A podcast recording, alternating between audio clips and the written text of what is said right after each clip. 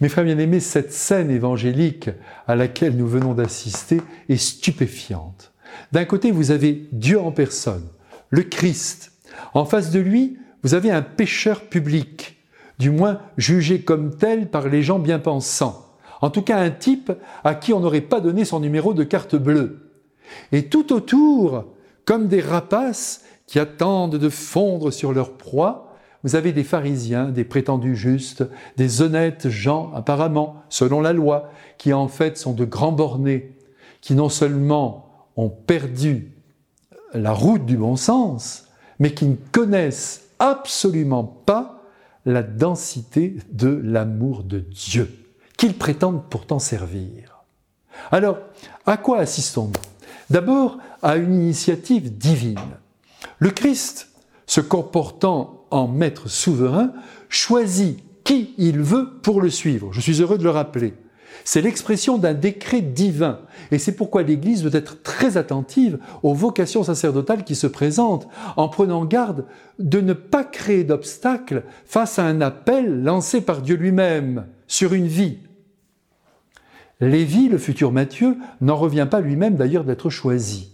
C'est ainsi, je le redis, le Christ prend qui il veut et quel que soit son parcours humain, droit ou chaotique. Celui de ce Lévi est loin d'être satisfaisant.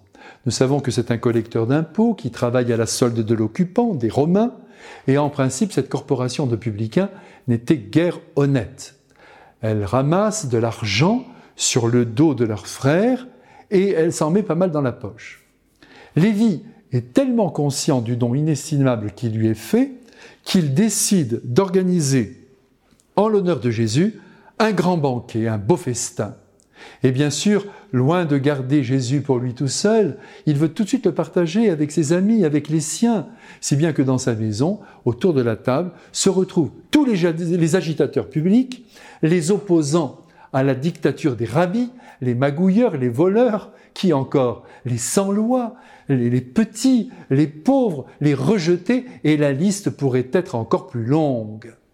Si tout ce beau monde mange de bon cœur, les pharisiens, eux, imaginez-les debout, les bras croisés, ils assistent à la scène et ils voient Jésus au centre de la table, détendu avec ses disciples.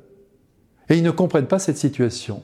Elle est à leurs yeux irrecevable parce que contraire à la loi. D'un côté, pour eux, pour eux, d'un côté les justes, de l'autre côté les injustes, et n'allons surtout pas troubler cet ordre des choses. Aussi, ils décident de dire ce qu'ils pensent aux disciples de Jésus, car ils n'osent pas affronter Jésus lui-même. Ils ont déjà subi de sa part quelques sérieuses humiliations. Mais Jésus, dont les oreilles traînent partout, jusque dans les cœurs et dans les pensées des hommes, va leur répondre avec bonté pour justement tenter d'ouvrir leur cœur à l'amour, en essayant de leur faire comprendre que c'est la proximité avec ceux qui se tiennent en marge, c'est la confiance dont on leur témoigne, c'est ce fameux supplément d'amour qui bouleverse les cœurs et leur fait quitter le chemin de l'imperfection.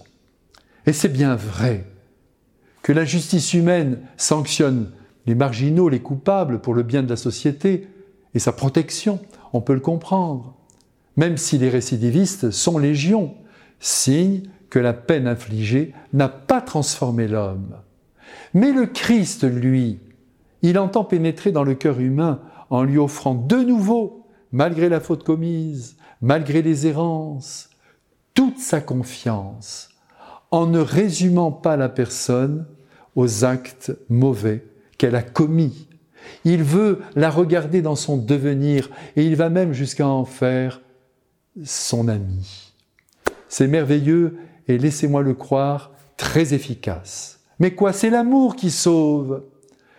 Mais quand donc le comprendrons-nous Que le Dieu de miséricorde maintenant nous bénisse et nous transforme nous aussi, car nous sommes tous du pape au dernier des hommes, c'est-à-dire jusqu'à moi, de pauvres pécheurs. Amen.